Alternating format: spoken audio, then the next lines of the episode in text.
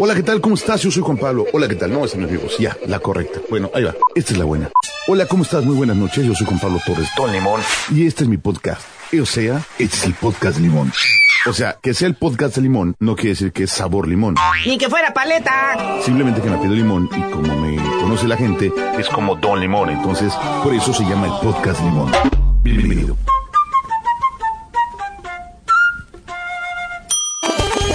Señoras y señores, bienvenidos a una emisión más. Soy Juan Pablo Torres Don Limón y usted acaba de empezar a escuchar un episodio del podcast de Don Limón. Bienvenidos y como siempre me da muchísimo gusto recibirlos en este espacio cómico mágico musical en el cual estamos celebrando el tercer día del tercer mes del año 2022. Y muchos se están dando cuenta apenas que hace dos años comenzó oficialmente este desgarriate de la pandemia. Por ahí de principios de marzo, muchos dicen que el 14, que el 8 fue el día que nos mandaron a, guardar a todos, el día que suspendieron clase, el día que pasamos a esa etapa de estar en casa, que la verdad ahora a dos años, pues parece un recuerdo, pero todavía queremos poder sentir la normalidad.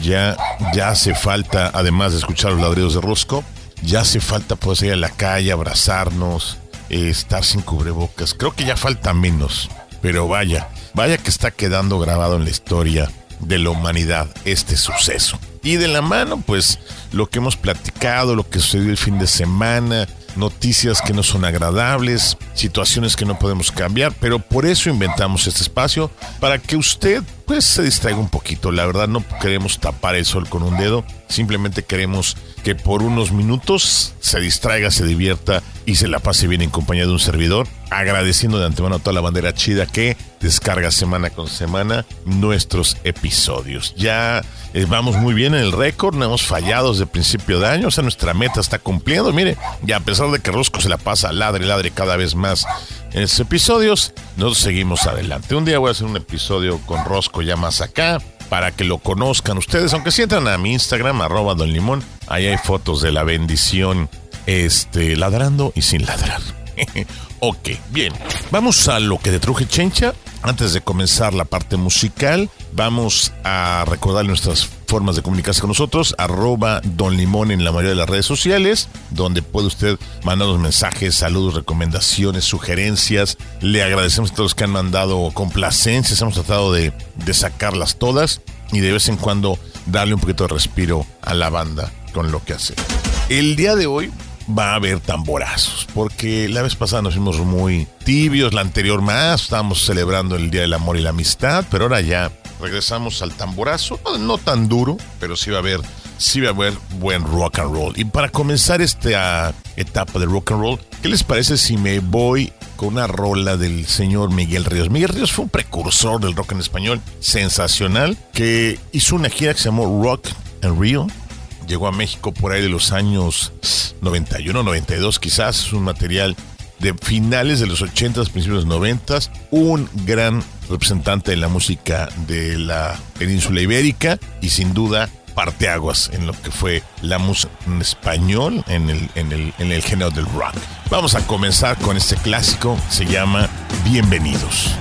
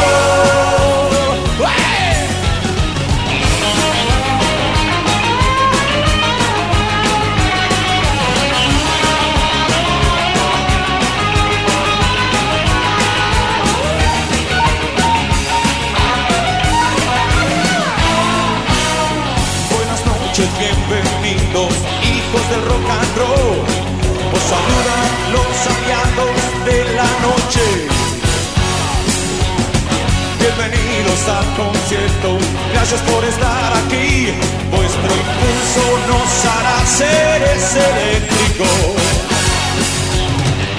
Ayúdanos a conectar, solo por ti el rock existirá.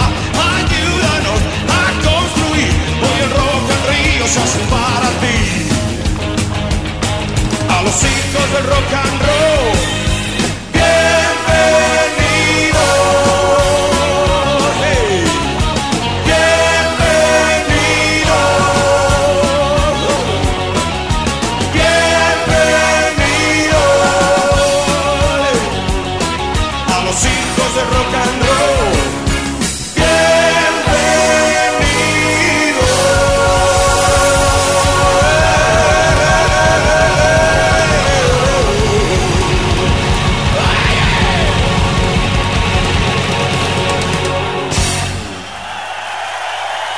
Estás escuchando el podcast de Don Limón. ¿Qué les pareció esta rolita de señor Miguel Ríos, Mike Rivers? Yo recuerdo un gran concierto de Miguel Ríos en la Plaza de Toros México, por ahí del año 92, donde cayó un diluvio, pero sin embargo siguió la fiesta maravillosa. Creo que la Plaza de Toros puede ser un buen recinto para conciertos, aunque no tiene buena zona de estacionamiento, pero al final de cuentas está pegado al Estadio Azul y cuando había eventos, no sé cómo se acomodaban la gente, pero llegaba. Ahora, los conciertos siempre son en la Ciudad de México, Autódromo, Auditorio Nacional, Palacio de los Deportes o Metropolitan, como que ya tienes escala. Pero es un buen, un buen espacio para conciertos. Lo que fue la Plaza de los Méxicos. No sé si hay corridas de toros, pero vaya con todo este tema de de la gente en contra de la tauromaquia, creo que ya no está a su máxima capacidad. Sin embargo, es un edificio muy bonito, ¿eh? Cuando vayan por allá a la Capirucha o cuando anden por esa zona de la ciudad, pasen. Y enfrente hay unos tacos buenísimos. Los mismos tacos Villamelón, que por cierto fui con mi mamá y la última vez y le encantaron y creo que ya llevaba años de no haber visitado esa riquísima, riquísima taquería de los famosos tacos de Villamelón. Vamos a continuar con sus temas antes de que tenemos el tema de la comida que me encanta. Pero fíjense que ahora que tengo ratitos libres me pongo a ver, pues igual que todo, series en, en diferentes plataformas de streaming. Y también todavía soy de, de vieja escuela, me aviento algunas vía televisión por cable. Lo que me sorprende es que yo debería, en serio, créanme, ya estuve revisando, yo ya debería dedicarme a mejorar esos guiones porque ya son demasiado predecibles. Todas estas series de doctores, de departamentos de bomberos, oficinas de policías, ya los guiones son demasiado, demasiado predecibles. Les hace falta mi participación para hacer un 360 en esas historias, porque ya está muy desgastado el diálogo, ya sabemos qué va a pasar. Rara vez me llegan a sorprender. Me emociono así demasiado cuando me sorprenden, porque por lo general ya sabemos qué va a pasar, qué va a decir, cómo se van a abrazar, quiénes se van a besuquear. Eh, Algunos episodios empiezan bien complicados y de repente lo resuelven en un minuto. La situación que parecía que no tenía fin. Y, creo que en ocasiones el ritmo no es correcto. Siempre queremos un episodio que se resuelva todo porque no queremos esperar el próximo, pero es padre cuando dicen continúa en el próximo episodio, pero luego no lo encuentras porque también luego la programación de la televisión no le da continuidad. Me acuerdo en esa, acuérdense en esa vieja era ochentera, noventera de Canal 5 que había series, híjole, si menciono algunas me van a determinar la edad, pero si hablo de épocas como los Duques de Hazard, Los Ángeles de Charlie, Patrulla Motorizada, Llamas para acá MacGyver, todas esas series que llegaban en la noche a, Canal 5 eh, estadounidenses, pues en ocasiones cuando había un segundo episodio no había chance de verlas. Algunas están por ahí guardadas y enlatadas en algunas plataformas. Por ejemplo, se me antojaría ver un episodio, ¿se acuerdan de esta serie donde salía el hombre increíble, que en inglés se llamaba The Six Million Dollar Man? Y La Mujer Biónica, también, buena serie. Bueno, también hubo, acuérdense, La Mujer Maravilla. Esa viejísima serie de Batman. Eh, ahorita que están con la nueva versión, la nueva película. Vaya, hay muchísimas series. ¿Cuál era su serie favorita? A mí me gustaba mucho, obviamente, Friends. Es que, es que hay una gran cantidad de series. Me fui muy, muy, muy loco con ese brinco, ¿no? De Friends a, a lo que escuchaba. Pero regresando a lo que yo digo, yo creo que me tengo que dedicar a escribir. Ahora, en español hay algunas interesantes. Hay una que me gusta, de las pocas que me gustan que siguen ahorita, es en la que sale el burro Van que se llama 40 y 20. Creo que está buena la idea. Le falta un poquito, y el burro Barranqui lo ha reconocido, le falta un poquito en actuación, pero es bastante interesante. Váyanme compartiendo ustedes cuáles son sus series favoritas y qué serie haríamos. Yo creo que también nos falta creatividad para hacer nuevas series. Ahorita platicamos un poquito de, de eso, seguimos con eso. Mientras vamos con la rolilla que tuve la oportunidad de escuchar en vivo en un evento que se llevó a cabo aquí en Cancún, donde trajeron algunas bandas de la vieja guardia y trajeron a Alpha Bill. Y no, no me refiero a Forever Young, vamos a poner Forever Young. Vamos a poner el clásico que todo el mundo escuchó en la radio antes de escuchar Forever Young, que se llamó Big in Japan. Estás en el podcast de Don Limón y estamos Felipe y con tenis.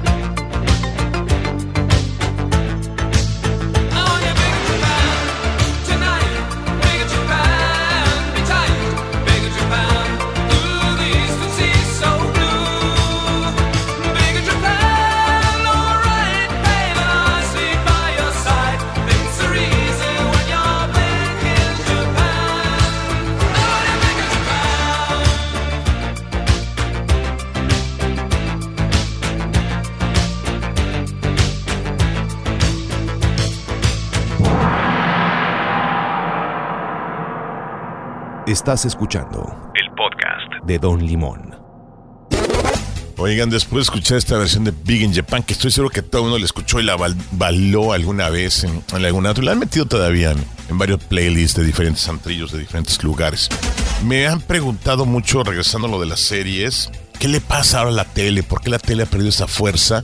Y yo creo que la tele no ha perdido fuerza. Y esto es algo que platico muchísimo con mis alumnos. Creo que ya hasta los debo de andar mareando porque simplemente no. Pero la tele no perdió fuerza. Y todo el mundo me estará pensando, no, si es que yo ya no veo tele. Lo que pasa es que ya no ves canales tradicionales de televisión. Ya no ves el canal 2, el canal 5, el canal, eh, que otra vez, el 13, los de TV Azteca, los de Televisa. Ya no los ve mucha gente, ya prefiere ver la televisión por cable. Y las nuevas generaciones prefieren ver la televisión por streaming, las series, las películas, etcétera. Porque está más a la mano. Pero siempre que regreso la cinta les digo, a ver, vamos por partes, como dijo Jack.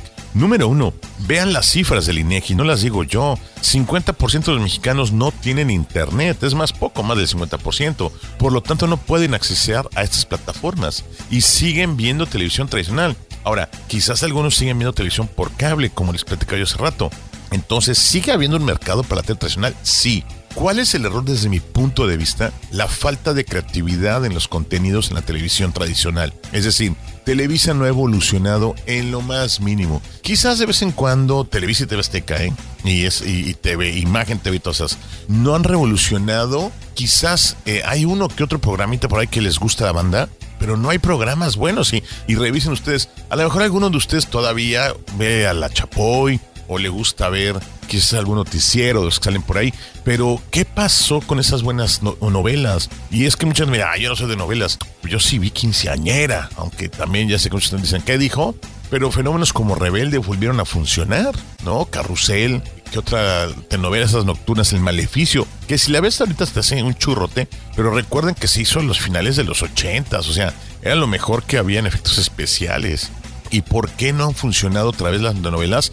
Porque no están invirtiendo en buenos guiones. Y lo ha dicho gente que escribe guiones de telenovelas. No están haciendo buenos guiones, están refriteando viejos guiones. Y eso es un error garrafal.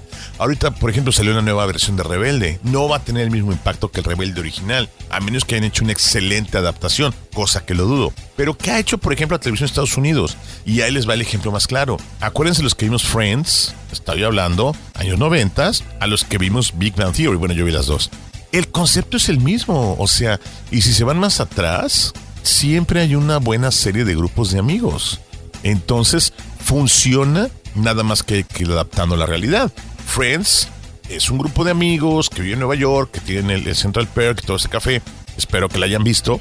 Versus ahora Big Bang Theory. Otro grupo de amigos en otro modo de vida, pero la, la esencia de seis, tres parejas o cuatro parejas intercambiando sus cosas cotidianas, es el éxito de esas series. Entonces, ¿por qué funcionan? Porque se adaptan a una nueva realidad, pero no es Friends modernizado es otro grupo de amigos haciendo una cosa completamente diferente. Y si te vas más atrás, ya hubo otra que fue de esta donde salió Fraser, que era en un café en Boston, que se me olvida el nombre siempre de esa serie, que es algo muy similar a Friends. Y también están las series como Beverly Hills 90-210. Si recordamos Beverly Hills 90-210, es lo mismo, unos jóvenes preparatorianos con situaciones del mundo real que comparten experiencias donde tú te identificas. Y lo mismo pasó con Salvados por la Campana.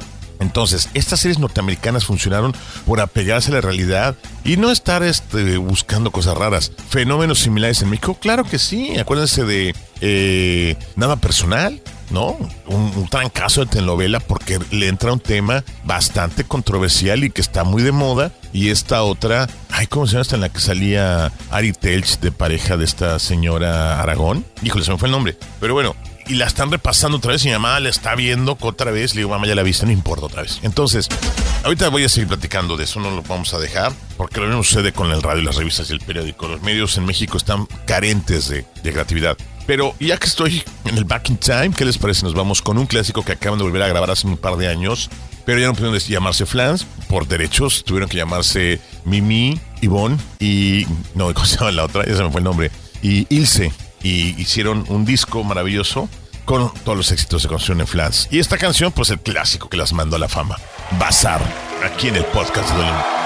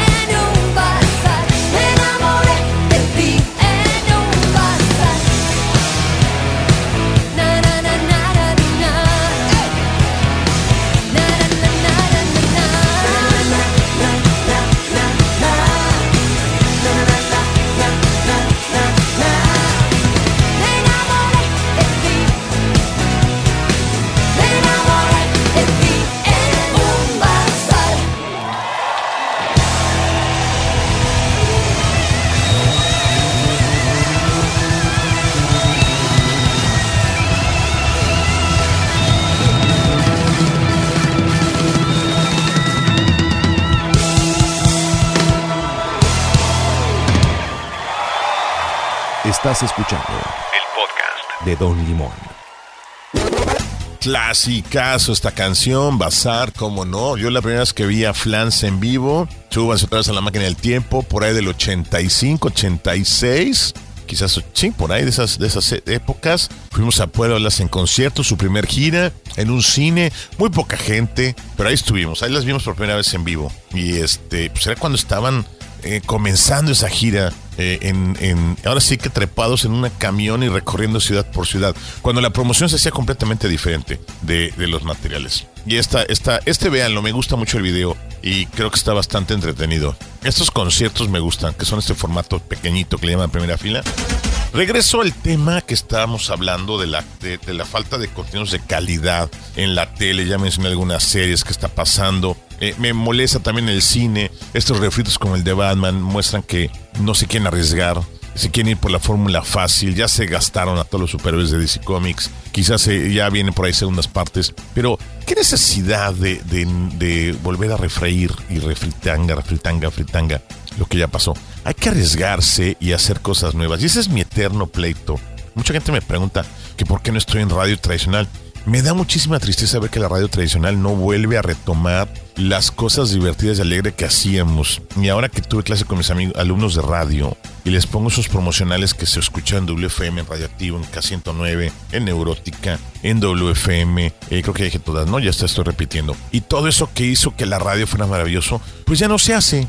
Y la consecuencia es que los chavos no escuchan radio, sí escuchan música, sí escuchan plataformas igual que eh, la, lo hablábamos en el caso de la tele, pues ahora están en Deezer, eh, están escuchando podcasts como este, ojalá, y están en otros formatos, pero el concepto de radio sigue existiendo. Y hace poco una amiga me decía, ¿por qué no estás tú en radio? Me encantaría poderme subir al coche y escucharte. Y puedo vivir esa doble vida de hacerlo en vivo y luego dejarlo en podcast. Hay tantas herramientas, pero falta arriesgarse. Siento que los radiodifusores, los eh, dueños de las televisoras, los dueños de periódicos y revistas que tienen una situación similar, les falta arriesgarse y crear nuevas experiencias para el usuario. Hay que crear nuevas experiencias para el usuario. Ya no puedes pensar en una radio en la que solamente vas a estar con la señal tradicional al aire y una señal igualita en digital por alguna aplicación en, internet. No, ahora tienes que estar también pensando en que tienes que hacer un podcast paralelo a lo que están creando ellos y tienes que estar creando también contenido eh, en video para otras plataformas, con, los mismos, con las mismas personas, con el lenguaje propio de cada plataforma. Eso es lo difícil, estar llevando los lenguajes, los, son canales diferentes, son comunicaciones diferentes. Lo que haces en, en, TikTok no lo puedes hacer en Instagram. Y ahorita todos están ahora hacia las historias porque le está funcionando muy bien a Instagram y Facebook que perdió muchos usuarios le está apostando y ahora ya entré a YouTube y hay una cosa que se llama Shorts, que es lo mismo, 15 segundos, que es lo que veníamos haciendo desde Vine. Este es un tema que me encantaría platicar y voy a invitar amigos para platicar esto, porque hay muchísimas cosas que hacer porque los medios de comunicación tradicionales, repito, en México no han muerto, ni van a fallecer hasta... ¿Por qué? Porque la economía de México no permite que todos los usuarios tengan acceso. No es un tema ya de que si llega la señal del cable o las líneas de Telmex, es que la economía en México está fregada y una persona no puede darse el lujo, mucha gente, de tener tres hijos, pagar escuelas, pagar eh, súper con el sueldo que tiene, pagar casa y todavía además de pagar todos los servicios, luz, agua, eh, conexión a internet de banda ancha para que puedas. Y todavía tener una tableta, tener una computadora, tener un teléfono inteligente, no es tan fácil. No es tan fácil y por ahí va el tema. Eh, ¿Saben qué? Le voy a parar el tema este aquí porque necesito traer más cuates para cotorrear de esto, pero va a estar bien interesante ese, ese foro, van a ver. Bien. Continúo el próximo martes Internacional de la Mujer. No, pues no, no sé, no sé si hacer un programa al tema. Voy a hacer algo con mis alumnos. Se los voy a compartir. Me va a dar mucho gusto. Pero mientras tanto lo dejo con el papá de una de las actrices de la nueva película de Batman, el señor Lenny Kravitz, y pues uno de sus grandes clásicos, American Woman.